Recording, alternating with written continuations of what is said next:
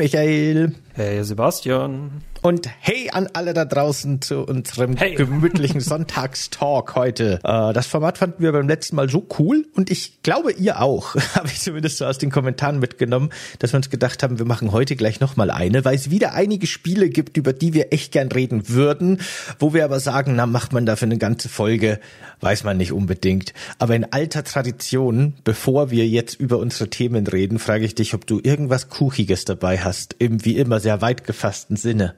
Ich merke so ein bisschen, dass du die Tradition vermisst hast, ne?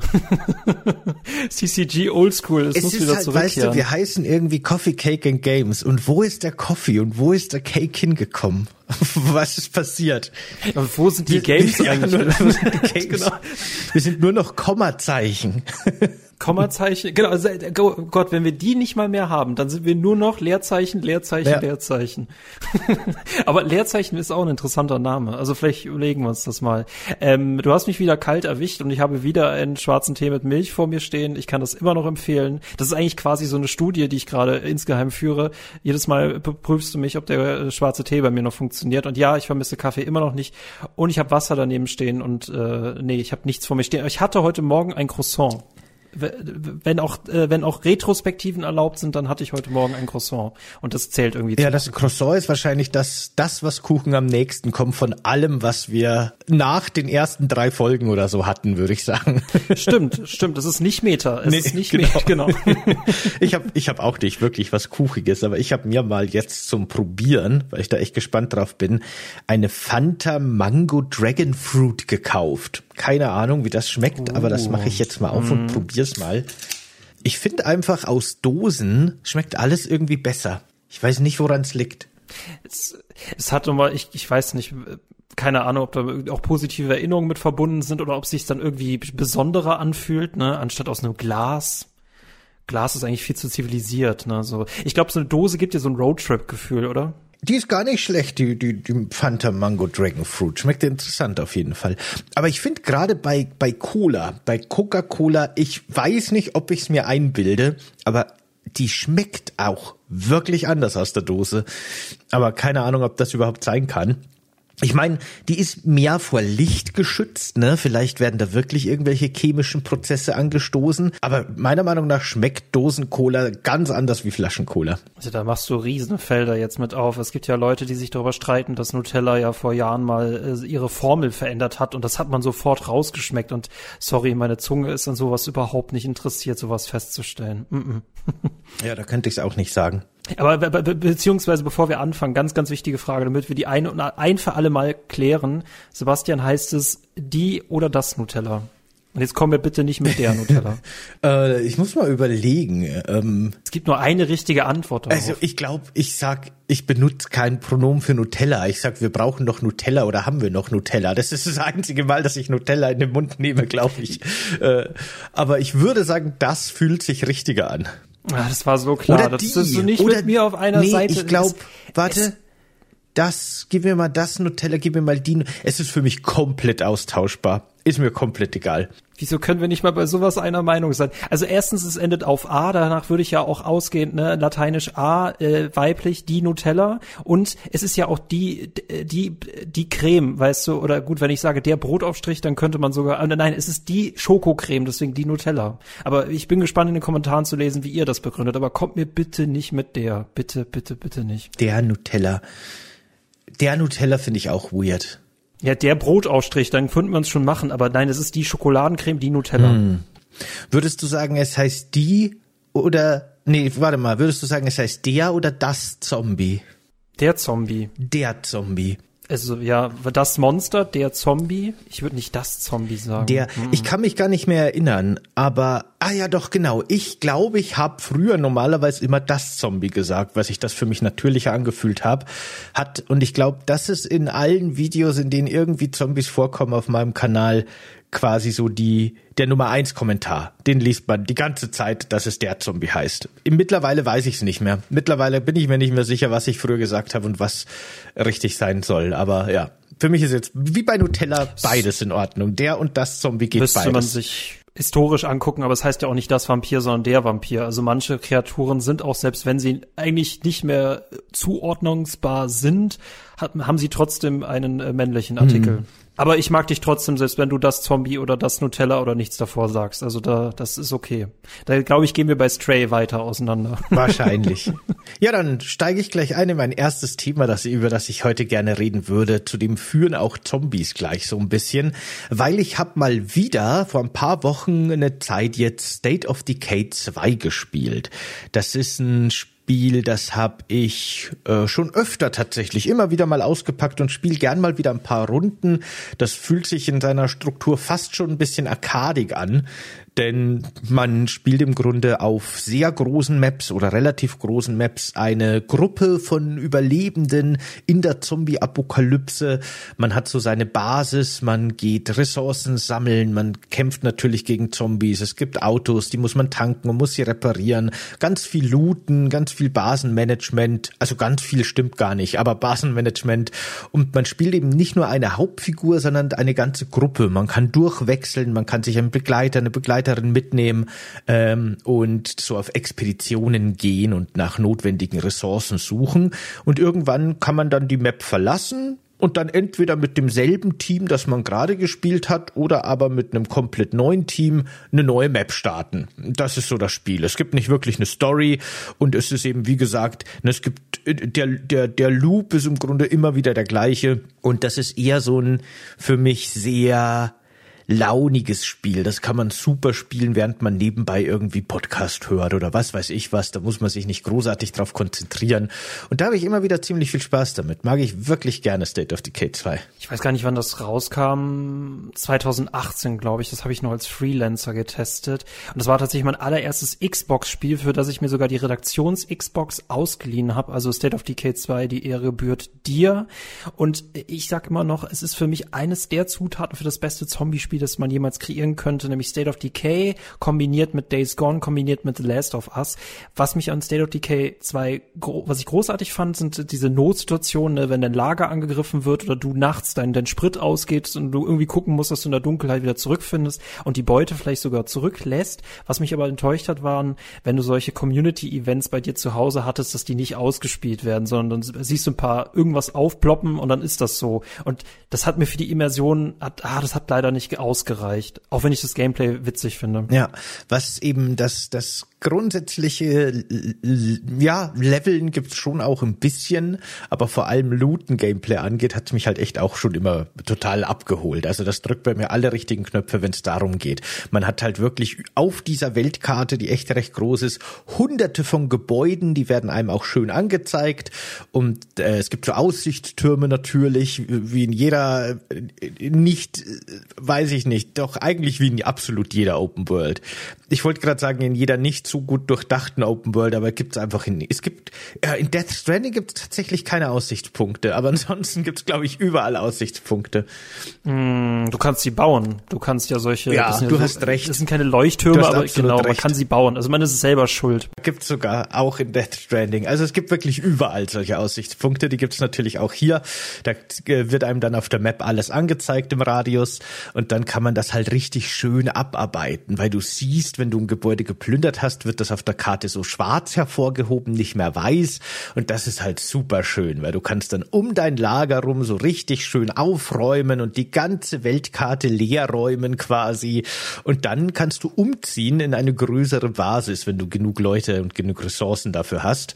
Und ähm, das Basenmanagement selbst ist halt sehr minimalistisch. Es gibt halt pro Basis irgendwie so ein paar Bauplätze und da kannst du dann irgendwelche Einrichtungen machen, die deine Gruppe mit Nahrung versorgen oder mit Strom oder so. Dadurch kannst du dann bessere Items produzieren. Das ist alles relativ minimalistisch, aber ist schon in Ordnung. Aber dieses Looten, dieses die Karte erkunden, Gebäude für Gebäude und was erwartet mich da und was finde ich da an Loot, das ist schon sehr cool. Das hat mir schon immer sehr viel Spaß gemacht. Ich, ich, ich meine, du weißt, wir wissen mittlerweile, dass du ein Looter bist äh, und das ist so eine deiner Lieblingssachen in Fallout 4 ist. Ich frage mich halt nur, warum kannst du zum Beispiel mit Spielen wie Assassin's Creed nicht genauso Spaß haben, wenn es ja auch an sich Spiele sind, bei denen es halt nur ums Kompletionieren geht. Wahrscheinlich ist es der Hauptgrund, ist der Loot, dass man in Assassin's Creed nichts zum großartig zum Einsammeln hat, außer Waffen. Ach, ich weiß gar nicht. Valhalla war jetzt das letzte Assassin's Creed, das ich gespielt habe und für mich das erste der neuen Trilogie quasi, seit die die Formel so ein bisschen umgestellt haben. Und das hat mir durchaus Spaß gemacht. Das würde ich jetzt gar nicht sagen. Ja, da kommt man auch mehr looten. Das stimmt, da kommt man auch mehr. ja, kann schon sein, das weiß ich nicht. Aber das hat mir, das hat mir schon Spaß gemacht. Aber auch da muss ich sagen, ein Aspekt, der mir da am besten gefallen hat, war der Basenbau dass man eben da sein zentrales Dorf hat, dass man schön langsam erweitert, neue Leute ziehen ein, neue Quests kriegt man und so weiter, neue Gebäude werden gebaut. Das war schon cool. Eigentlich willst du nur Fallout 4 spielen und alle Spiele müssen Fallout 4 ähnlich sein. Ja, ich habe mich, es, es ist, ich, also so Basenbau, Looten und Basenmanagement war schon immer irgendwie so eine Leidenschaft von mir und das habe ich in Spielen tatsächlich lange Zeit sehr vermisst. Es gab ja nur ganz wenige, die das ansatzweise vielleicht vielleicht so ein bisschen drin hatten, bis dann Minecraft kam. Und Minecraft hat mich, was das angeht, komplett übersättigt eigentlich, weil das ist halt einfach Basenbau-Simulator, ne, das Spiel im Grunde. Also kann man so spielen ja, und, und macht auch Sinn. Und das hat mich eben eine Zeit lang unglaublich begeistert, aber dann war ich auch ein bisschen übersättigt, muss ich sagen. Und Fallout 4 war dann so das nächste große Spiel, das mich, was das angeht, wieder abgeholt hat. Aber ich muss sagen, mittlerweile habe ich, glaube ich, gar nicht mehr so Bock auf zu umfangreichen, zu komplexen Basenbau. Mittlerweile nervt's mich. Wenn's irgendwie mit mit cleveren, coolen Mechaniken äh, irgendwie unkompliziert geht, schnell geht und man trotzdem eine gute Progression spürt, dann nehme ich es gerne mit. Aber wenn ich so zurückdenke an Fallout 4, wo ich da teilweise irgendwie mit Hilfe von Glitches und allem möglichen versucht habe, stundenlang irgendwie eine einzige Wand so zu platzieren, damit sie schön aussieht. Und dann habe ich noch mit so Verkehrsschildern, so postapokalyptischen Absperrungen quasi versucht, die unschönen Ecken und Kanten von dem absolut kaputten Editor zu verstecken, damit es schön aussieht. Dafür hätte ich heute nicht mehr die Geduld für dieses kleine Dekorieren und sowas. Aber das hat mir damals schon sehr viel Spaß gemacht. Man wird halt auch älter, ne? Und hat auch andere Bedürfnisse an Spiele. Eben. State of Decay ist ja, was das angeht, super minimalistisch. Ne? Sowas wie Dekorieren oder so gibt's ja überhaupt nicht. Es gibt ein Menü, wo du irgendwie fünf Gebäude in deine Basis bauen kannst und das war's dann. Da, das hat ja das gar nicht so sehr. Da ist wirklich das Looten im Zentrum. Und ich glaube, Looten mag ich immer noch. Ich glaube, Looten wird mir nie langweilig. Bis das der Loot dich scheidet. Oder dein, dein Inventar zum Platzen bringt. Ey, kennst du das Spiel Riftbreaker? Ist das ich glaube nicht, nee, sag mal. Sag mal, sag mal, sag mal, gib mir mal so die ersten fünf Sachen, äh, die ersten fünf Aspekte. Ähm, Roboter, beziehungsweise du bist eine Frau in einem Roboter auf einem fremden Planeten und du sollst halt Wellen abwehren und dabei gleichzeitig deine Basis ausbauen. Und deswegen, da musste ich gerade dran denken, dass du ja anscheinend nicht so unbedingt nur Basenbau haben möchtest, sondern dass es auf irgendwie sehr klug integriert ist und dass es so ein, ähm, eine gute Progressionskurve gibt. Und da würde ich dir wahrscheinlich Riftbreaker empfehlen. Ich persönlich bin kein Basenbauer, aber äh, daran musste ich gerade denken. Ist das so top-down und man hat so ja, einen Mac ja, quasi ja, und muss irgendwie Bäume ernten und sowas in der Art, ja. Äh, 500 hab, Euro, hab ich, ja. Habe ich mal gespielt, hat mir nicht so gefallen irgendwie. Ah, weiß okay, dann hat's dich dann auch irgendwie fallen gelassen. Oder da musste ich gerade dran denken. Und ich musste gerade dran denken, lass uns eine spectacular Folge zum Thema Aussichtstürme machen. Oh, mhm, ja. Oh, ja, ja. Oh, oh, Schreib's mhm. auf die Liste. Machen ja, wir. Ist, auf, ist eigentlich, ist es nur Brainstorm. Ihr wisst, unsere Talk-Formate sind eigentlich nur Brainstorm-Formate. Nee, aber das ist ein interessantes Thema, da kann man viel drüber reden, das stimmt. Wir hatten überlegt, da jetzt gerade Last of Us 2 das Remaster, oder sorry, Last of Us, Last of Us Part 2 Remastered was der korrekte Titel ist, ist er jetzt ähm, äh, ist jetzt am Erscheinen erscheint, glaube ich, wenn ihr das hört, ist es vor zwei Tagen am Freitag erschienen. Dafür habe ich den Test für die GameStar geschrieben. Klammer auf, wir, wir müssen ehrlich gesagt nicht mehr drüber reden, dass der Naughty Dog sich denkt, ach komm, wir können auch, unsere Spiele sind so geil, wir können sie auch drei bis viermal rausbringen, bevor wir neue machen müssen. Und äh, das ist jetzt quasi das Remaster, es ist nicht das, es ist kein Remake und wir werden keine eigenständige Folge dazu machen und du hast mir ein Segment übrig gelassen in diesem Talk-Format, damit ich ein bisschen drüber abragen kann. Ach doch, ragen. Im, im Vorgespräch oder als wir mal kurz drüber geredet haben, hat sich so angehört, als wärst du eigentlich schon zufrieden damit und wärst schon okay als Remaster. Ja, ja, ja. Also erstens, ne, erster Punkt, ähm, wir verstehen alle nicht, warum äh, Naughty Dog 70 Euro für das Remake des ersten Teils verlangt hat. Das war wirklich ein Money Grab, das war wirklich unverschämt. Beim Remaster jetzt bei Part 2 sind sie klüger, nämlich jeder, der das Original besitzt, darf es für 10 Euro upgraden. Das ist ja ein feiner Zug. So, und jetzt muss man sich fragen, wenn man jetzt 50 Euro Originalpreis dafür zahlt, dann empfehle ich euch eher, das Originalspiel im Rabatt zu kaufen und dann halt abzugraden. Weil 50 Euro dafür, das jetzt kein grafischer Sprung ist, ist es echt nicht der Rede wert. Das, was mich aber persönlich am meisten interessiert hat, ist dieser Roguelike. Modus, No Return, äh, wo man halt ähm, in Arenen springen kann. Was irgendwie witzig ist, weil ja God of War Ragnarök jetzt vor kurzem auch einen Roguelike-Modus rausgebracht hat. Ich weiß nicht, ob es jetzt so quasi das Pendant zum Battle Royale-Modus ist. Aber warum sich meine äh, Zufriedenheit so krass geändert hat, ist, man hat echt vier Stunden Spaß mit diesem Roguelike-Modus, bis man feststellt, das war's. Okay, also ist es kein gutes Roguelike quasi. Nicht so ein Binding of Isaac, das nach hunderten von nee. Stunden immer noch Neues bietet nee, und das ist es halt gerade, das, das, das, erweckt, das hat so noch in, in den Vorschauen hieß es noch, ja, das wird euch bestimmt 20 Stunden lang beschäftigen und äh, ich teile dazu zwei Punkte. Erstens Ben, äh, Psychologe Ben, also Gaming-Psychologe Ben auf Twitter meinte auch, das Gameplay in Last of Us ist ja an sich nicht gewaltverherrlichend, das ist eher gewaltkritisch und deswegen ist es komisch, dass man jetzt so eine Gamey-Modus daraus macht, wo man halt auch wirklich noch die Le Leute nach dem, äh, beim Sterben röcheln hört und so und das ist halt genauso brutal und nimmt einem auch so ein bisschen die ich weiß nicht, ne, es nimmt einem so ein bisschen die Schrecken, man ignoriert es so ein bisschen am Motto, jetzt stirbt man gefälligst schneller, ich muss in die nächste Runde. Das, das ist große, tatsächlich mega weird. Mega, ist mega seltsam. weird. Ja gut, ja. aber ne, wir, wir, wir wollen ja gamey, gamey, gamey, gamey Spiele haben, ne? Äh, und es ist halt vor allem halt auch für seine harte Handlung ja so kritisiert worden, weil ja Töten nicht mehr so viel Spaß macht wie in anderen Videospielen. Böses, böses Naughty Dog. Was wir natürlich aber feiern, äh, beziehungsweise was wir feiern, dass sie sich zu so einer Gewaltkritik entschieden haben. Aber ähm, das Problem ist, du hast ähm, du kannst deinen Pfad wählen, ne, welche Level, du, dir werden immer zwei Level zur Auswahl gestellt in diesem ähm, Hindernisparcours äh, des, des Survivalens und äh, du kriegst für jede Runde, die du abschließt, kriegst du halt Ressourcen, die du investieren kannst, etc. Das Problem ist, es gibt extrem viele Karten, es gibt zehn Charaktere mit unterschiedlichen Eigenschaften, aber es gibt im Grunde nur vier Modi, wovon drei Wellenabwehren sind und einer ist knackenden Tresor.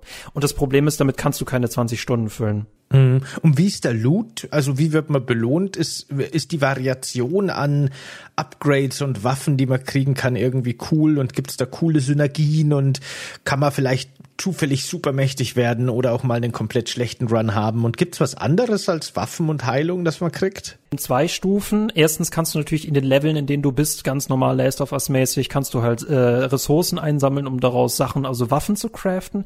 Und für jede bestandene Runde bekommst du am Ende also äh, Schrauben für die Werkbank, um deine Waffen zu verbessern.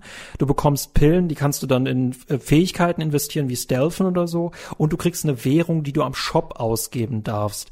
Das Problem ist nur, jeder Run ist irgendwie jetzt nicht besonders lang, der, der mündet nach fünf Leveln in einen Bossgegner und dann ist er auch schon wieder durch. Das heißt, wenn du zum Beispiel irgendwie ähm, irgendwie viel ansparst oder so, dann merkst du plötzlich so nach der vierten Runde, okay, es ist gleich eh vorbei. Es ist immer so, Gründe, an denen du scheiterst, gibt es zahlreiche, aber wenn eigentlich alles gut geht, ist das Spiel relativ kurz und weiß ich nicht, dann läuft das halt irgendwie dann aus. Ne? Dann habe ich die ganzen Ressourcen übrig. Ich spüre auch jetzt nicht unbedingt immer, dass es so einen riesen Unterschied beim Kämpfen macht, zumal die Kämpfe auch nur gegen fünf Leute pro, also pro Welle, ist halt süß. Ne?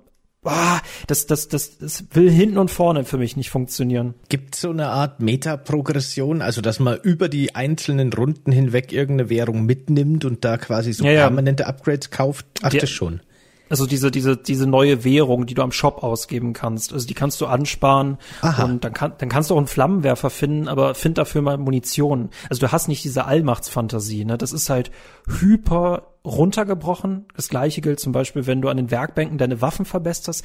Auch das haben sie schon um drei Sekunden verkürzt. Das war ja unglaublich detailverliebt im Hauptspiel. Aber auch hier es dauert trotzdem zu lange. Ne? Dann hast du zum Beispiel vier Waffen, die du verbessern willst, und dann musst du dir echt dreimal diese kleine Animation angucken, dass sie dann die Waffe putzt, irgendwas dran schraubt, dafür, dass du halt nur so ein paar Sekunden in der, deiner Ruhezone bist, bis du dich wieder in die nächste Runde begibst man mhm. merkt, dieses Gameplay ist nicht gamey genug, als dass das funktioniert. Und ganz ehrlich, vier verschiedene Modi ist schon ein bisschen lächerlich. Also da habe ich mit diesem, dass ich einen Tresor knacken soll, habe ich irgendwie am meisten Spaß, anstatt so bekämpfe diese Wellen. Punkt. Hm, hm, hm. Aber das klingt für mich interessant. Den muss ich mir vielleicht tatsächlich mal anschauen. Das wusste ich nämlich gar nicht, dass es diesen Roguelike-Modus gibt. Das äh, rechtfertigt für mich auch vielleicht so ein bisschen diesen Zehner, den man für ein Upgrade bezahlen soll. Weil ansonsten habe ich mir gedacht, naja, mein Gott, weiß ich nicht, für höhere Auflösungen, damit ich es auf 4K spielen kann, wenn, wenn, weiß ich nicht mal, ob das geht, aber wahrscheinlich dafür gebe ich jetzt kein Geld aus. Oder merkt man dem Spiel irgendwie an, dass es, dass es, dass es abgegradet wurde? Das ist das Problem. Ne, wir sind jetzt total verwöhnt äh, durch das Remake von Last of Us 1, dass es nicht gebraucht hätte. Aber da hast du natürlich schon den Unterschied gesehen. Last of Us 2, das sah 2020 auf der PS4 Pro, das sah schon phänomenal aus. Und jetzt ist es so, du siehst schon, dass es besser aussieht, du könntest aber nicht mehr genau festmachen, woran das liegt. Und das ist echt nur so eine kleine Detailfrage. Poren, Lichteffekte, du kannst weiter gucken, aber ich, du könntest es nicht auseinanderhalten. Ich, ich habe in meinem GameStar-Test äh, äh, das damit ver, veräppelt, dass ja äh, Neo in Matrix ja diese Déjà-vu-Katze hat, ne? Und die erste Katze, die entlang geht, ist das Original Last of Us 2 und die zweite Katze, die danach kommt, ist das Remaster. Und du könntest jetzt wirklich nicht sagen, welche von beiden Katzen besser ausgesehen hat, wenn du meinen Vergleich folgen kannst. Mm. Ich glaube, ich, ich könnte das sowieso nicht. Ich bin schon immer jemand gewesen. Ich guck mir immer irgendwo in irgendwelchen Foren oder in irgendwelchen News-Seiten so die Vergleiche Vergleiche von wegen hier seht ihr auf dem Bild die PC-Version, auf dem Bild die PlayStation 4-Version. Schaut euch mal den Unterschied an. Und ich guck halt da drauf und denk mir, ja, eins von beiden wirkt ein bisschen dunkler, I guess. Keine Ahnung. Also ich verstehe, glaube ich, teilweise nicht, was gute Grafik bedeutet für Leute überhaupt. Ich bin da eher so der Stil- und der Designmensch. Und deswegen glaube ich, ich würde sowieso keinen Unterschied erkennen. Ich müsste schon sehr genau mit der Lupe hingucken, dass mir wahrscheinlich überhaupt irgendwas auffällt. Insofern ist sowas für mich sowieso immer komplett nutzlos, solche Upgrades. War auch für mich, wie gesagt, ist nicht der Kaufgrund. Ne? Ähm, du hast den, du hast diesen No-Return-Modus. Ich möchte mehr Modi haben. Ich möchte mehr, dass das Spiel mich überrascht, was halt cool ist. Du kriegst pro Runde entweder einen Bonus oder einen Malus. Und Malus bedeutet beispielsweise, du musst spiegelverkehrt spielen oder im Farbfilter oder die Gegner sind sind schneller. Ähm, und das könnten die noch viel, viel mehr hochpeitschen. Du kannst auch einen benutzerdefinierten Modus, da kannst du das ein bisschen so zurechtbauen, aber da denke ich mir so, das solltet ihr schon bitte selber machen, bevor ihr sagt, äh, wenn du das unterhaltsamer haben möchtest, dann machst du doch selber. Ähm, und das Gleiche ist zum Beispiel, das, was ich witzig finde, und das funktioniert auch nur bis zum gewissen Punkt, ähm, du hast Meta-Herausforderungen, mit denen du neue Outfits freischaltest, dann hast du noch innerhalb der Runde eine Herausforderung, mit der du mehr Geld gewinnen kannst. Das Problem ist nur, du kriegst die die nicht pro Welle, sondern nur ein einziges Mal. Und sobald du das dann abgeschlossen hast, dann äh, wird von dir auch nichts mehr verlangt in der jeweiligen Runde. Und da könnten die mich mit sechs Herausforderungen zuballern, dass es so richtig, so richtig gamey wird. Aber ah, ich bin so enttäuscht, weil ich habe, ich habe ja alle Charaktere freigespielt und dachte mir dann so, oh, jetzt wird's richtig witzig. Und dann merkte ich, nee, das war's schon. Und das ist so ein bisschen schade. Das ist echt so ein bisschen schade. Was ich noch erwähnen möchte, ist, du kriegst noch ein bisschen Making-of-Material. Du kriegst einen kompletten Audiokommentar fürs Spiel. Weiß ich nicht, ob ich so lange zuhören möchte. Weiß ich vor allem nicht, wenn ich dann dreimal an derselben Stelle sterbe, ob ich mir dreimal den gleichen Kommentar anhören darf. ähm, und es werden drei, drei Level gezeigt, die es nicht ins Spiel geschafft haben. Super unfertig, alles noch super Alpha. Ist ganz nett. Darf man die auch wirklich nett. spielen, die Ja, drei? die darf man ja. spielen, mit ah, ja, Audiokommentaren, die du einsammeln kannst. Das ist schon schön. Zum Beispiel die Jackson Party, das ist dieses eine Fest, wo ähm, Ellie Dina küsst und da darfst du so ein bisschen typische Jahrmarktsattraktionen machen. Alles super unfertig. Es gibt einen Kanalabschnitt, da erfährt man so ein bisschen was über Atmosphäre und Beklemmung. Und es gibt noch so einen dritten Abschnitt, da ähm, das ist ein bisschen Endgame, das ist so ein Blick in Ellies Psyche. Ich finde die Ideen dahinter viel, viel, das finde ich geil, aber die Passagen hätte ich ehrlich gesagt auch nicht vermisst. Aber das finde ich eigentlich alles ganz cool, so wie du es erzählst. Also ich muss sagen, ne, wie du schon gesagt hast, für ein 10 Euro Upgrade auf die neuen Konsolen bietet das, finde ich, coolen Content, da kann man sich gar nicht unbedingt beschweren, denke ich. Und wenn man es noch nicht gespielt hat, dann scheint die PlayStation 5 Version jetzt doch die überlegene quasi zu sein. Also allen im allen kann man drüber diskutieren, ob es jetzt notwendig war oder nicht. Aber im Vergleich zum Remake vom ersten Teil, das ja wirklich nicht notwendig war, würd, würden die meisten wahrscheinlich sagen, klingt ja das vollkommen im Rahmen und vernünftig und okay. Das Problem ist, sie haben ja schon eine Grenze überschritten mit diesem Remake und wir sind ja jetzt nicht mehr mehr, wir wollen ja nicht mehr mehr drüber fragen, Naughty Dog ist das notwendig? Das wird jetzt quasi immer totgeschwiegen und deswegen werden wir wahrscheinlich auch, das ist jetzt komplette Spekulation von mir, aber wir werden wahrscheinlich, äh, was weiß ich, 27 auch schon das Remake vom zweiten Teil bekommen, bevor wir den dritten Teil mal sehen. Ähm, mhm. Wir sollten das hinterfragen, das ist ein super schlechtes Zeichen für die Branche unabhängig davon, für 10 Euro ist das in Ordnung. Nur ich finde, wenn du dann so einen Roguelike-Modus einbaust, sollte der schon länger Spaß machen, als es dauert, die Standardcharaktere freizuschalten. Das ist ein bisschen sad, weil, ne, weil das, das, diese, diese Lost Levels, äh, da sagen sie, das ist unfertig. Und das ist okay für mich. Aber das hätten sie beim Roguelike-Modus auch sagen müssen. Das sieht so verdächtig danach aus, als ob das DLCs bräuchte, damit es funktioniert. Und ich, es wird, es wird höchstwahrscheinlich keine DLCs geben. Und das kann ich sogar noch besser äh, an einem Punkt festmachen. Es gibt jetzt einen freien Modus, da kannst du Gitarre spielen keine Stücke nachspielen. Ah. Du darfst einfach nur Gitarre spielen. Also man drückt dir dieses Gameplay-Element in die Hand und da hätte man auch weiterdenken können, dass man jetzt bestimmte Stücke lernen kann, aber nein, du darfst einfach nur dieses Element, was dreimal im Spiel vorkommt, darfst du jetzt separat spielen. Und auch das ist für mich nicht fertig gedacht. Aber anscheinend muss man für 10 Euro auch nichts fertig denken. Ja, ich habe mir das gedacht, als du gesagt hast, der Roguelike-Modus hat fünf Level und dann kommt ein Boss und dann hat man es durchgespielt. Da habe ich mir gedacht, ja, daran wird es vermutlich vor allem scheitern, weil dann macht halt auch nichts, was du freispielen kannst und keine Progression mehr Sinn, weil wenn du das Ende eh schon erreichen kannst und schon erreicht hast, in wo liegt dann der Wert, dass du noch mehr in diese Upgrade-Spirale gehst mit der Metaprogression, ähm, weil du musst ja nicht stärker werden anscheinend und du musst ja nicht irgendwie weiterkommen, weil es gibt kein Ziel mehr. Das ist was an dem Nö. scheitern tatsächlich viele Roguelikes und das macht eben Binding of Isaac oder viele andere ne, mittlerweile machen das so gut, dass du das Spiel 50 Mal durchspielen kannst und trotzdem hast du noch nicht alles gesehen und nicht alle Enden gesehen und nicht alle Level gesehen, weil immer wieder gibt's Variation und immer wieder gibt's Zufall und immer wieder erwartet dich nochmal das noch geheimere Ende und nochmal der noch geheimere Boss und das ist das ist halt eine wichtige Zutat für so ein Roguelike, weil sonst richtig, zu schnell richtig. zu repetitiv, ja. Richtig, weil wenn du ein Roguelike machst, dann mach gefälligst ein Roguelike und denk nicht, ja, ich habe mir irgendwie ein bisschen was abgeguckt, das wird schon stimmen. Das ist das gleiche, wenn du überlegst, Assassin's Creed, Ubisoft guckt sich ab, ab wie man äh, Quests in Witcher macht und schreibt sich dann ab, okay, wir brauchen Dialoge und wir brauchen irgendwelche Antwortmöglichkeiten und es muss ein paar unterschiedliche Ausgänge geben. Und das sieht man dann genauso, wie es in Assassin's Creed Origins aussieht, dass sie es nicht verstanden haben, worum es dabei eigentlich geht. Und das habe ich auch bei Naughty Dog das Gefühl, ähm, was halt schade ist, weil du kannst dir fünf Outfits freischalten und den Rest kannst du dir einfach mit einer Währung kaufen, die du aus dem Hauptspiel kriegst. Und da komme ich mir schon ein bisschen verarscht vor, nämlich das ist irgendwie wieder sehr schlecht abgeschrieben von Resident Evil. Ähm, ja, also ne, das, die, die, die Maps wechseln andauernd, die Gegnertypen wechseln andauernd, aber ähm, warum sollte ich das tun? Ich bekomme halt einfach nicht den Grund dafür. Ne? Deswegen, ach, ein bisschen sad. Ich bin ein bisschen enttäuscht. Und irgendwie kann ich nie ein bisschen enttäuscht sein, sondern bin dann immer massiv enttäuscht. das ist eine sehr schöne Überleitung, weil ich bin auch gerade sehr enttäuscht von einem Publisher, der in den letzten Jahren sehr viel Street Cred bei mir gesammelt hat eigentlich und von dem ich ein sehr positives Bild hatte äh, aktuell, nämlich Capcom. Ich muss mich zurückhalten, dass ich nicht zu sehr rage jetzt, aber das habe ich schon in einem Stream mal gemacht vor einiger vor einigen Tagen, denn äh, Capcom hat jetzt wirklich so richtig ins Klo gegriffen und sowas macht mich wirklich immer wütend. Die haben nämlich Ende 2023 sind die schon aufgefallen, weil die in einem Interview das weirde Statement gedroppt haben, dass Modding nichts anderes ist als Cheaten und wer moddet, ist ein Cheater. Und das ist schon mal auf so vielen Ebenen so eine mm. weirde und seltsame mm. Aussage.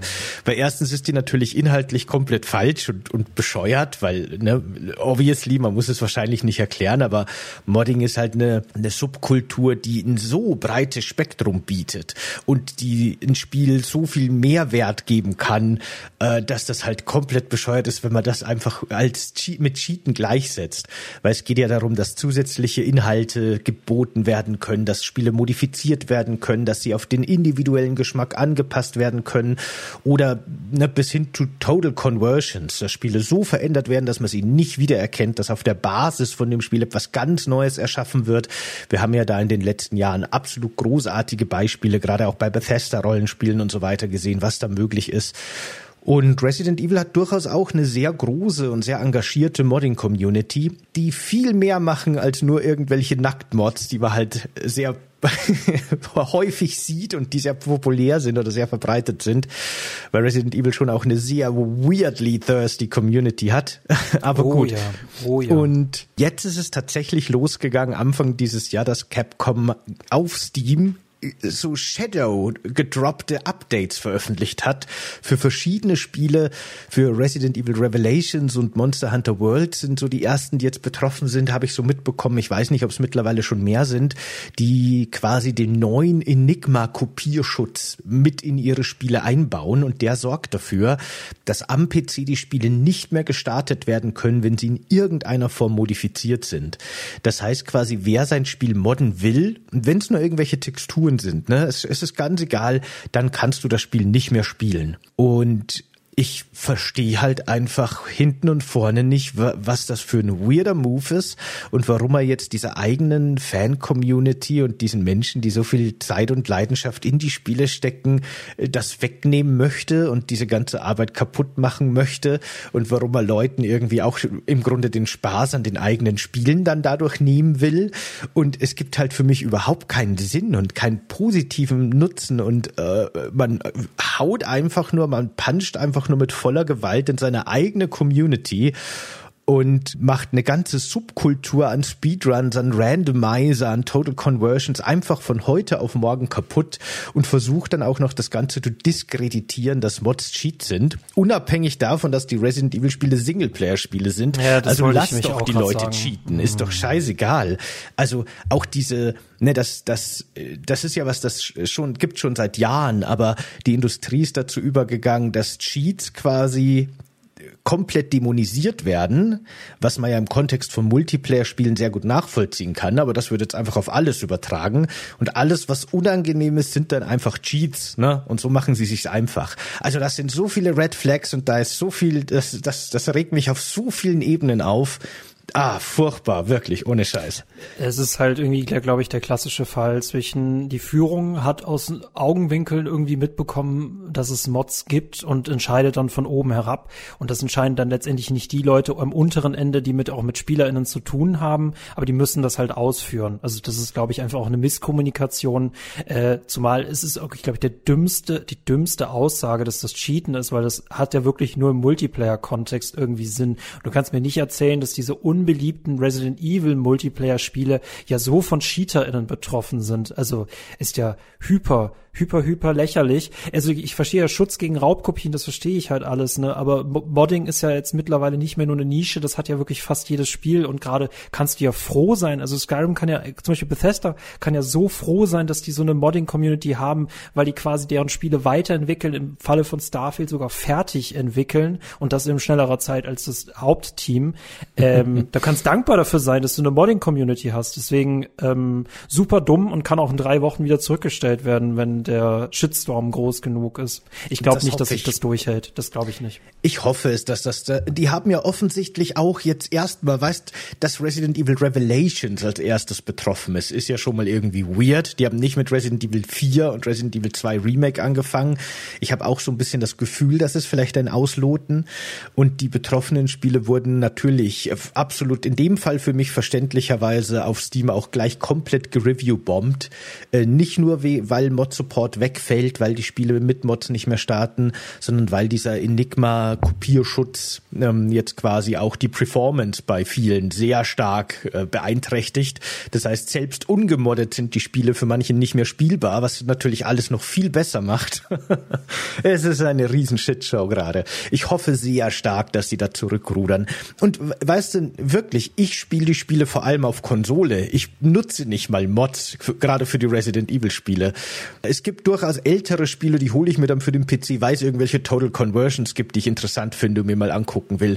Aber mir geht's da gar nicht darum, dass mir persönlich was weggenommen wird. Es geht da wirklich um einen Angriff auf die Videospielkultur, den ich einfach absolut unvertretbar finde. Ja, nee, ähm, ne, das ist so, als ob Konami sagt, pass auf, ich kann der unbeliebteste Entwickler überhaupt werden mit Silent Hill und Capcom sagt, hold my beer, ne? ja, genau. das kriege ich noch besser hin. Pass auf. Ja, äh, ne, die, die bringen Demos raus, äh, was total cool ist. Du hast auch immer das Gefühl, ne, bei, bei Separate Ways haben sie alles richtig gemacht, bei den Remakes machen sie alles richtig. Ich, ich verstehe es nicht. Also die haben echt viel Potenzial, was und Ruf, den sie verschleudern können. Andere Studios haben das nicht mehr. Ne? Deswegen verstehe ich es nicht. Aber ähm, ja, schockierend. Sind wir mal gespannt, ob das, ob das, ob das so bleibt. Bin ich auch gespannt und ob sich noch ausbreitet. Gucken wir mal, wie schlimm das wird. Weil ohne Witz, ich habe jetzt schon gesehen, was es mittlerweile für unglaublich coole Mods für Resident Evil 4 gibt und wollte mir die auch in nächster Zeit mal anschauen und weiß jetzt auch gar nicht, ob das möglich ist und habe mich gleichzeitig schon drauf gefreut, was die mal in ein paar Jahren, ne, von so großen Mods dauert die Entwicklung natürlich lange, aber was die in ein paar Jahren aus so Spielen wie Resident Evil 2 oder 4 Remake rausholen und was die dafür komplett neue Settings, komplett neue Gegner, komplett neue Mechaniken und eigene Spiele draus machen auf der Basis aber ob wir das noch sehen werden, ist jetzt auch fraglich. Aber ja, hoffen wir mal. Hoffen wir mal. WTF. Also jedes Mal, wenn ich aufstehe und in Twitter reingehe, denke ich mir mal, ach komm, ich hast schon alles in der Gaming-Welt gesehen und die Gaming-Welt sagt, ja, nee, nee, nee. Wir haben uns zurückgezogen und haben uns echt Gedanken gemacht, Michael, wie wir dich noch, wie wir dich noch richtig krass flashen können. Also pass auf, hier. One more thing. Mhm. Ja.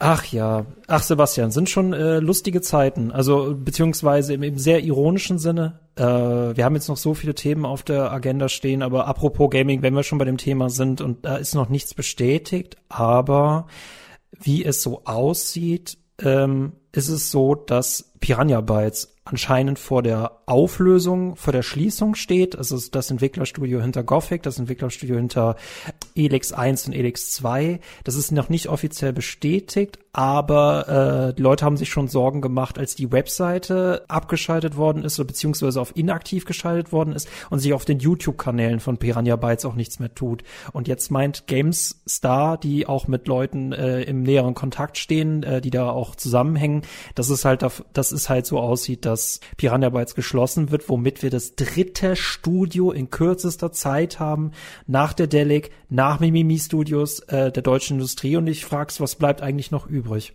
Um Piranha Bytes tut mir tatsächlich leid, muss ich sagen. Ne, wahrscheinlich jeder über 30 oder so ist mit den Gothic-Spielen aufgewachsen, der Zugang zu dem PC hatte und hat da sehr viel nostalgische äh, Erinnerungen dran.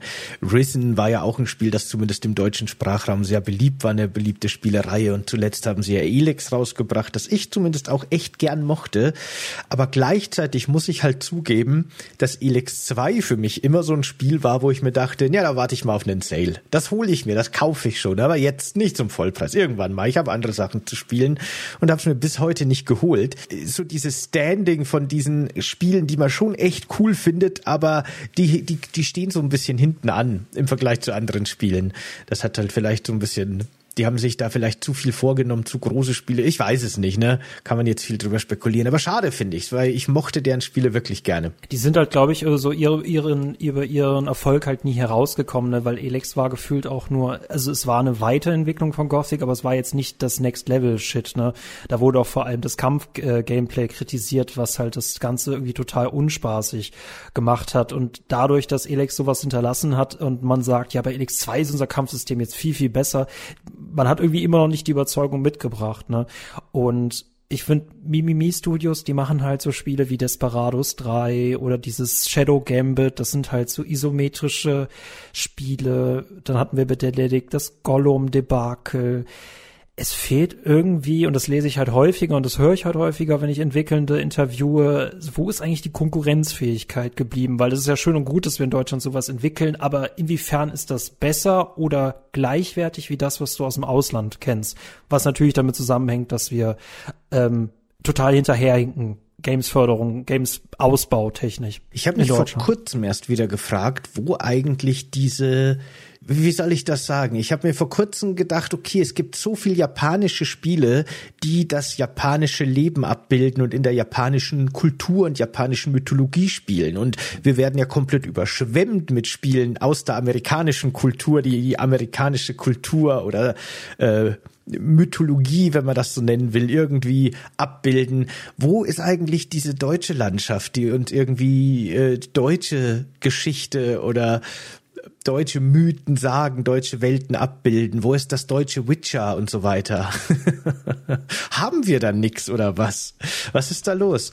Ja, da würde mir als einziges Trüber Bock oder wie heißt es? Sorry, Trüber Brock einfallen, das ja auch äh, in Zusammenarbeit mit Jan Böhmermanns Studio entstanden ist, das hat sich auch einen Computerspielpreis gewonnen hat, aber so typisch deutsche Kultur, also in einem Anführungszeichen ja. negativen Sinne wahrscheinlich ähm, äh, Paint Bucket, äh, die ja Spiele gemacht haben wie Through the Darkest of Times, die sich vor allem mit Nationalsozialismus beschäftigen. Ja, ist, ist schon schade, dass wir da irgendwie, ja, nie, also gut, dass sich Studios mit sowas beschäftigen, definitiv. Ähm, schade, dass sich kein anderes Studio mit nichts anderem der deutschen Dings beschäftigt. Ich finde Dorfromantik ist auf ja. ist an sie, ah, es ist schon wieder so neutral, aber es, es fühlt sich auch wie ein deutsches Spiel an, muss man sagen. Ne? Wobei ich Dorfromantik eher schon dem digitalen Brettspiel zuordnen würde und nicht jetzt wieder, ne, wie ich meinte, was ist eigentlich unsere Antwort auf die Medienlandschaft, äh, die internationale Medienlandschaft da draußen. Wir hatten mal Spiele wie Gothic, wir hatten mal Spiele wie Spec Ops The Line, was bis heute eines der kriegskritischsten Spiele überhaupt ist. Und wir hatten auch Crisis, wir hatten Far Cry. Ja. Ja, ja, also ich, ich, bin gespannt. Also das sieht nicht gut aus. Ich, ich bin auch gespannt. Also wir, äh, mit mit Piranha Bytes haben wir jetzt auch wirklich noch mal ein Studio verloren, das sich tatsächlich auch getraut hat, so richtig große RPGs zu machen. Sowas gibt's eigentlich aus Deutschland kein zweites Mal. Und mit Dedelic ist so ein bisschen der Publisher kaputt gegangen, wo man gehofft hat, das könnte so ein bisschen das das äh, nächste Ubisoft werden. Ne?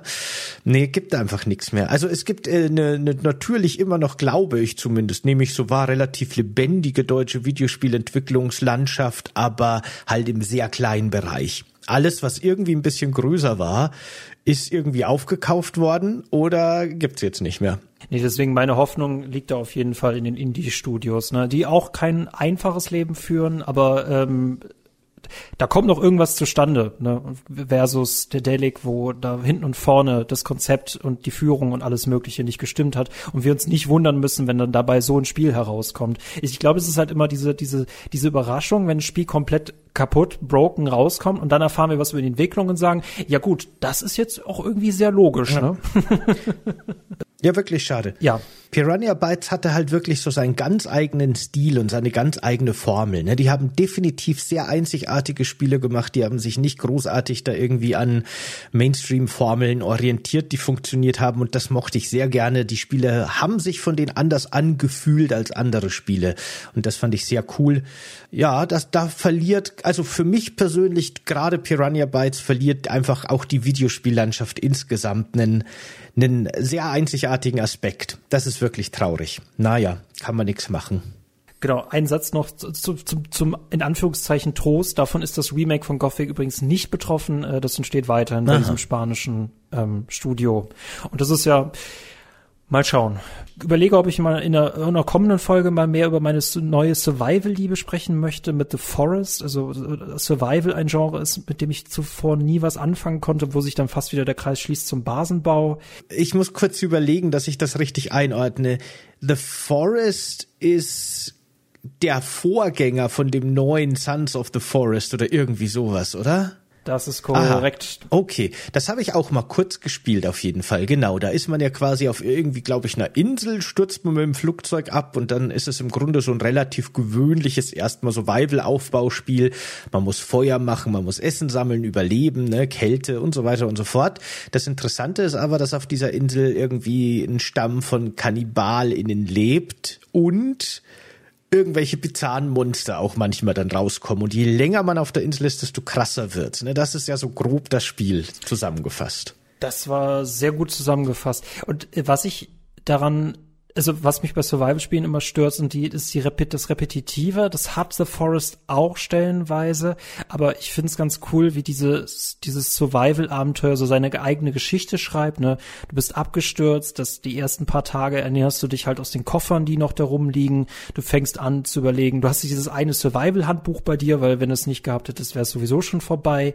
Und dann fängst du erstmal an, so von klein auf anzubauen, ne? dass du ein Haus hast. Dann überlegst du, hast du Verteidigungsanlagen und du wirst halt, ich, ich, ich war gerade noch so dabei, meinen ersten Hasen zu zu frühstücken oder zu Abend zu essen, ich weiß nicht mehr, wie viel Uhr es war, vom Lagerfeuer und ich sehe plötzlich so, ein so ein Lichtschein durch den Wald und ich denke mir, das ist doch ein Grafikglitch oder was passiert da gerade? Und dann ist es tatsächlich eine, eine Patrouille, die einfach mal beschlossen hat, mich anzugreifen. Und seitdem habe ich da wirklich die, die Ohren immer auf Hab-Acht-Stellung, um zu überprüfen, ob die sich nicht wieder äh, herantrauen. Ähm, mittlerweile lebe ich auf einem Baumhaus, deswegen können die mir da nichts anhaben und jetzt habe ich mittlerweile so eine gewisse Grund Versorgung erreicht, dass ich mich jetzt ein bisschen weiter trauen kann und auch denen den Gefallen erwidern kann. Deswegen war ich jetzt neulich auch in deren Lager und gucke mal, was man. Ich, ich weiß, dass es eine Kettensäge in dem Spiel gibt. Ich weiß, dass es, glaube ich, auch ein Samurai-Schwert in dem Spiel gibt, weil die das irgendwie eingesammelt haben. Und dann geht es in diese Höhlensysteme, was für mich ein vollkommen neuer Bereich ist, weil ich habe bisher noch Klaustrophobie noch nie so erlebt. Vor allem, wenn du ganz krass darauf achten musst, war, war der Eingang in die Höhle. Weil wenn du das vergessen hast, ja, äh, Sayonara, Tante Clara. Ich fand das auch echt spannend, muss ich sagen. Ich habe das nicht lange gespielt, aber ich fand das sehr cool und sehr faszinierend, dass die KI dieser menschlichen Gegner relativ komplex ist, weil die nicht unbedingt immer aggressiv dir gegenüber sind. Mm Da wird mm quasi so ein relativ schon aggressiver Kult abgebildet, aber die einzelnen Mitglieder dieses Kults sind jetzt nicht ständig auf deiner Jagd und werden sofort irgendwie, gehen sofort in den Attacke-Modus, wenn sie dich sehen, sondern die können auch einfach mal in so kleinen Grüppchen kommen und dich beobachten und so ein bisschen, ne, können dich offensichtlich nicht so ganz einschätzen. Oder du kannst, glaube ich, sogar die Anführer von so Gruppen umbringen, wodurch die anderen dann Angst kriegen und dir nichts mehr tun. Ich hatte auch das Gefühl, als ich es gespielt habe, dass das eine, dass das eine sehr patriarchale Gesellschaft abbildet, wo die Männer oft sehr stark geschmückt sind mit irgendwas und auch die Gruppen anführen und auch sehr viel aggressiver sind als die Frauen im Spiel. Und das fand ich irgendwie interessant. Die haben da wirklich anscheinend viel Arbeit in die KI dieser menschlichen Gegner gesteckt. Kann ich, kann ich, kann ich, kann ich nur empfehlen. Also auch gerade ne, so, dass es nicht so, so, so super lesbar ist, ne? Und du bist in einem Lager und raubst die gerade aus und die stehen im Hintergrund und die greifen dich an und du überlegst, greift ihr eigentlich nur an, wenn ich angreife, greift ihr an, wenn ich anfange zu laufen und dann äh, entferne ich mich halt wirklich äh, mit, mit dem mit dem Rücken, also mit dem Rücken nach außen, mit dem Gesicht nach innen, entferne ich mich von denen und die folgen mir auch nicht. Und diese dieses Zusammenleben oder nicht Zusammenleben mit denen, diese Nicht-Koexistenz, das finde ich interessant. Ich äh, werde euch auf dem Laufenden halten und vielleicht ist es auch mal ein Hausaufgabenspiel. Ja, habe ich aber gerade Spaß hm. mit. Tu mich gerade echt schwierig damit, gute Spiele für mich zu finden, wenn ich sie nicht gerade testen muss und mich dann über den No-Return-Modus ärgere. Aber The Forest kann ich zumindest gerade empfehlen. Na, das ist cool. Kann ich verstehen. Ich habe das, wie gesagt, nur ein bisschen reingespielt. Ich fand es sehr interessant, aber habe mich nicht so halten können irgendwie. Was ich jetzt zurzeit spiele, was ich mega weird finde, weil das hätte ich auch nie gedacht, dass ich da mal reinkomme, ist Rocket League das Fußballspiel mit Autos, mit, mit Raketenautos. Äh, das Spiel gibt's ja schon eine ganze Weile und ich habe das zum Release auch mal kurz angetestet. Ne? Das war so ein kleiner Hype, als das rauskam. Und ich dachte mir so, ach ja, nett, aber nix für mich. Und irgendwie durch das äh, Fortnite-Crossover, ne? Fortnite gibt's ja, jetzt habe ich ja schon beim letzten Mal erwähnt, dieses Rennspiel, diesen Future Racer. Mhm. Und die haben quasi, also das ist auch anscheinend vom Entwicklungsstudio von Rocket League gemacht worden, das Rocket Racing in Fortnite. Fortnite, wie es heißt. Und die haben eine Crossover-Aktion, dass du die Autos aus den Spielen, also wenn du Autos in einem Spiel freispielst, kriegst du die auch in dem anderen Spiel. Du kannst in Fortnite mit deinen Rocket Racer Autos rumfahren und andersrum. Es werden eh, gerade in Fortnite bei weitem noch nicht alle Rocket Racing Autos unterstützt, aber die, die schon unterstützt werden, kann man quasi in beiden Spielen freispielen. Fand ich eine interessante Crossover-Aktion und eigentlich deswegen habe ich das mal gestartet vor allem, weil ich die Rocket Racer Autos in Fortnite haben wollte. Ne? So war eigentlich der Gedanke.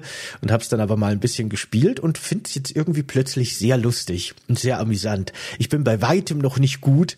Also für alle, die das was sagt, ich habe sehr stark Probleme, mich am unteren Goldrand zu halten. Meistens falle ich auf Silber in den meisten Kategorien. Also das ist quasi in der, in der Medaillenhierarchie so im unteren Drittel es gibt Leute, die sind so irre gut in dem Spiel. Die haben, man kann ja quasi mit den Autos so ein bisschen fliegen und dieser sehr große Ball, der viel größer ist als die Autos, der kann auch sehr hoch fliegen. Und es gibt Leute, die haben so eine irrsinnig gute Kontrolle über den Ball in der Luft und da komme ich überhaupt nicht mehr ran. Ich bin eher so der Billardspieler, während alle anderen Basketball spielen um mich rum in manchen Matches. Das ist, das ist wirklich äh, beeindruckend mit anzusehen und äh, macht aber trotzdem auch Spaß. Gerade wenn man im Matchmaking dann doch mal Teams findet, die ungefähr auf dem gleichen Skillniveau sind, dann sind das schon tolle Matches. Ist einfach irgendwie wirklich ein lustiges, launiges Spiel. Da kann ich jetzt wirklich so zurzeit jeden Abend eine halbe Stunde oder eine Stunde reinstecken und ähm, habe eine gute Zeit und spiele auch noch Autos für Fortnite frei. Sehr schön. Ah, es ist für mich so in dem gleichen Lager wie Among Us, auch wenn es natürlich nicht das gleiche Genre ist, aber ich weiß, dass das diese, diese, diese, diese Hype-Spiele sind, die auch gerne gestreamt werden und das ist dann immer bei mir so eine Abneigung, weil ich nicht unbedingt weiß, ob ich den Geschmack des Mainstreams teile. Aber die Idee finde ich an sich schon per se witzig, wüsste ich aber nicht, wenn du mir nicht da die Hausaufgabe aufzwingst, ob ich dazu komme. Ich denke aber mal, dann wird wahrscheinlich Fortnite vorher dazu kommen. Aber ist es nicht so, dass wenn wir über Fortnite reden, dass wir dann automatisch auch über diesen integrierten Modus reden ja, das müssen? Das schon, Rocket Racing schon, aber Rocket League ist ja doch noch mal was sehr anderes wie Rocket Racing. Ah, ja, okay. Nur die okay. Automodelle okay. sind quasi ähm, die gleichen, aber ansonsten unterscheiden die sich sehr stark. Ich, ich, äh, wie ist das allgemein bei dir? Das würde mich mal interessieren, so zum Abschluss. Ähm, weil für mich persönlich ist es so, dass ich halt immer wieder, um zu bestimmen, was ich als nächstes spiele, dass ich durch meine Bibliothek durchgehe und mir dann wirklich eine Liste schreibe an Sachen, die in die engere Auswahl kommen. Und dann muss ich halt noch mal untere, engere Auswahlen machen, damit ich weiß, was ich spielen möchte. Und das ist bei dir echt so mehr nach Bauchgefühl. Es ist nach Bauchgefühl, total. Im Grunde geht's eher drum, was spiele ich gerade aktuell und an was habe ich gerade Spaß und wo bin ich gerade irgendwie, habe ich eine Begeisterung oder und und oder Mitteilungsbedürfnis. Ich muss ja nicht immer begeistert sein, um Mitteilungsbedürfnis zu haben. Und da gibt's und gab's auch in der Vergangenheit viele Spiele, wo ich mir dachte, ja, finde ich jetzt gerade spannend, aber füllt keine Folge. Andere Spiele, wo ich mir denke, okay, da muss man eine ganze Folge dazu zu machen mindestens. Und deswegen finde ich auch dieses Talk-Format jetzt eine sehr gute Idee, weil da passen eben so Sachen wie Rocket League rein. Das ist so ein Spiel, da hätte ich gern mal drüber geredet, aber da kann man halt unmöglich eine ganze Folge dazu machen. Also ich nicht, außer man lädt vielleicht irgendwie einen Rocket League Pro Gamer, eine Gamerin mm, ein vielleicht, mm. ja, aber hm. Aber wie, wie bist du auf State of Decay 2 gekommen? Also was war da quasi die, die, äh, die, die, die Genesis, dass du denkst, okay, jetzt spiele ich mal wieder State of Decay 2? Ich bin den Game Pass durchgegangen auf der Suche nach Spielen, die ich mal wieder spielen könnte oder die ich grundsätzlich mal testen wollte und hab's gesehen und hab mir gedacht, ach, das installiere ich mal wieder. Und dann bin ich, bin ich reingekommen. Das ist immer so eine Frage. Ich installiere viel, wenn der Tag lang ist, gerade aus dem Game Pass. Und vieles davon starte ich nie oder spiele vielleicht nur kurz rein und denke mir dann, nee, habe ich jetzt doch keinen Bock mehr. Und da bin ich gerade hängen geblieben. Das ist, das ist alles. Das ist wirklich so ein bisschen. Das ist die Origin genau. Story. Das ist okay. bei mir meistens ja. so. Es ist, naja, bei mir ist es halt nochmal mit Release spielen und so. Ich muss mich, ich darf halt exakt nicht das privat spielen, was ich Release-technisch spiele. Und da müssen auch gefühlt irgendwie viele Release-Jahre zwischenliegen, damit ich die beiden Welten getrennt halte. Aber an sich, wie ich es gerade mache, finde ich es ganz gut. Vor allem, ich spiele nicht mehr nur eine halbe Stunde in alles rein, also privat, sondern ich sag mir, dass ich privat eine Sache spiele und die spiele ich dann durch und dann erst das nächste. Ja, ist so eine eigene Psychologie dahinter. Also ich bin grundsätzlich immer noch jemand, der gerne in Sachen reinspielt, aber ich bin, glaube ich, auch viel schneller auf jeden Fall darin geworden, geworden, dass ich spiele, wo ich sage, nee, das ist nichts für mich einfach auch wieder weglege und nicht so viel Zeit darin verschwende. Oder dass ich auch angefangene Spiele einfach auch nach vielen Stunden liegen lasse, weil ich sage, nee, ich muss es jetzt nicht unbedingt durchspielen. Das wäre Zeitverschwendung. Mir macht es keinen Spaß mehr. Ich habe alles gesehen. Äh, das hat sich in den letzten Jahren definitiv verändert. ich finde, FOMO ist etwas, über das wir viel, viel öfter reden müssen und was ich glaube ich auch viel, viel mächtiger ist, als wir denken. Ne? Also die Fear of Missing Out. Das ist ähm, ja, das ist kein Voodoo, das existiert wirklich. Und ich muss auch permanent dagegen kämpfen, dass ich nicht der FOMO schwach werde. Ist ja auch ganz gezielt marketingtechnisch genutzt. Mir geht's zum Beispiel aktuell so mit Resident Evil 4 VR. Ich überlege tatsächlich, ob ich mir PlayStation VR 2 kaufe, eigentlich nur damit ich PlayStation 4 Remake in VR spielen kann. Und da habe ich auch eine Zeit lang ganz stark diese Fear of Missing Out verspürt, wenn man so in den Social Medias Networks und auf YouTube sieht, wie geil das alle finden und wie toll das gerade ist. Und ich denke mir, oh Gott, das müsste ich auch spielen und vielleicht muss ich auch Videos dazu machen und bla bla bla. Und ich lasse mir da irgendwie was entgehen. Aber im Endeffekt ist es komplett Blödsinn, weil ich genau weiß, dass mir schlecht wird, wenn ich VR spiele. Deswegen gebe ich dann wieder 500 Euro für ein Ding aus, das ich eine Woche benutze und dann ist mir irgendwann so schlecht, dass ich den ganzen Tag es bereue und dann liegt es irgendwo in der Ecke und verstaubt. Weiß ich ganz genau. Also allein, dass ich drüber nachdenke, mir das zu holen, ist kompletter, kompletter Irrsinn. Aber ja, die, die FOMO ist stark. Aber ich habe es bis jetzt noch nicht geholt und ich werde es wahrscheinlich auch nicht. Außer die wird irgendwann mal sehr viel billiger dann vielleicht. Ab 200 Euro werde ich schwach, aber das wird noch ja. ewig dauern, bis es halt. Ich bin, ich bin sehr gespannt, ob es zugänglicher ist, äh, nachdem schon allgemein ich VR-Spiele finde ich besonders zugänglich halte, allein wegen der Anschaffung mhm. und äh, auch der Spielevielfalt. Ja, ich fand, äh, ich hat, ich habe ja PlayStation VR 1 quasi hier liegen und ich fand das schon alles sehr faszinierend. VR ist richtig toll und richtig cool. Also das ist schon ein ganz anderes Spielerlebnis, finde ich richtig gut. Aber erstens habe ich eben das Problem, dass mir schlecht wird. Also ich muss sehr vorsichtig damit sein. Und zweitens hat sich halt PlayStation VR 1 echt wie eine Beta-Version angefühlt mit so vielen Quirks und unangenehmen Sachen und das Gewicht und die Kabel und es war ungemütlich und wirklich nicht gut einfach. Es hat funktioniert, aber es war halt wirklich, als hätte man so, ich habe immer das Gefühl gehabt, das ist jetzt irgendwie ein Prototyp. Das ist aber noch nicht marktreif ja, eigentlich. Ja, ja, und würde mich sehr interessieren, ob äh, PlayStation VR 2 da besser ist. Naja, ich bin dafür, dass wir jetzt einfach Podcast-Millionäre werden und dann können wir sowas vom Podcast-Budget einfach kaufen. Zwei Stück. Das ist eine gute Idee. Äh, warum hattest du die nicht gleich? Finde ich, finde ich gut. Äh, setzen gut. wir jetzt um. Äh, Welt, Weltherrschaft, wir kommen. Zum Schluss habe ich für euch noch eine, habe ich zwei eine Empfehlung und eine Anti-Empfehlung. Die erste Empfehlung ist, schaut euch im Kino Poor Things an, das bald kommt. Das ist vom Regisseur Georgos Lantimos. Äh, der hat auch Filme beispielsweise The, The Lobster gemacht. Und Poor Things ist quasi Frankensteins Monster, aber als, also mit einer Frau, also ein, ein, ein, ein weibliches Monster, äh, gespielt von Emma Stones, äh, die quasi Feminismus für sich entdeckt. Und das finde ich es ist ultra schräg, aber es ist ultra witzig. Also Puffings kann ich definitiv empfehlen. Und gerade ist ja auch, das muss ich für Vodafone Feature machen, aber ich mag es natürlich auch, also ich mag es auch ins Kino zu gehen, egal welcher Film es ist. Ich bin immer offen für Neues. Das ist so ein bisschen so meine Ausgleichsfläche ähm, zum Gaming. Ähm, mean Girls, falls ihr das kennt, mit, ähm, wie heißt sie, Lindsay Lohan 2004 ist gegen äh, Rachel McAdams angetreten in einer College- in einem College-Duell zwei Mädchen äh, kämpfen um die Herrschaft aller Klicken. Und davon gibt's jetzt ein Musical-Remake. Und ich durfte für Vodafone Feature alle Details raussuchen, wie sich das Musical Remake vom Original unterscheidet. Das war irgendwie witzig und trotzdem brauche ich beides erstmal längere Zeit nicht mehr zu sehen. Damit eine Empfehlung und eine Anti-Empfehlung. Okay. Also Poor Things ja, Mean Girls nee. Nee. ich finde das Original immer noch besser. Also, also Poor Things habe ich ja schon Gutes drüber gehört. Äh, dem finde ich auch sehr interessant. Aber ich glaube, mir wäre es auch nicht passiert, dass ich mir versehentlich Mean Girls das Remake angucke. aber gut. Na, Schönchen, Pupönchen. Da würde ich sagen, machen wir für heute Schluss. Sie, Senor. Hab mich gefreut, war wieder eine schöne Folge, viele interessante Themen. Ich fühle mich erleichtert, dass ich über so viel reden konnte, was mir wichtig war. Vor allem diese, diese unsägliche Capcom-Debatte. Und ich fand es interessant, von dir zu hören über das, äh, vor allem The Last of Us Remake. Äh, Remaster. Remaster. Nicht, Remaster. Kann ich jetzt viel besser einschätzen. Das ist cool. Äh, ich hoffe für euch da draußen war es auch cool und informativ und interessant und ihr wart unterhalten in dieser in dieser launigen Stunde. Äh, schön, dass ihr mit dabei wart. Wenn ihr das jetzt auf YouTube seht, wie immer Like und Abo wäre großartig. Schreibt uns gerne in die Kommentare, was ihr zu den vielen Themen, die wir angesprochen haben, haltet und was spielt ihr gerade? Welche Filme könnt ihr gerade empfehlen? Sagt uns das gerne Bescheid dazu. Auch auf dem Discord könnt ihr das gerne tun. Da könnt ihr natürlich auch zusätzlich gerne beitreten. Und im RSS-Feed freuen wir uns natürlich immer sehr stark über positive Bewertungen für den Podcast in den einzelnen Apps und auf Spotify.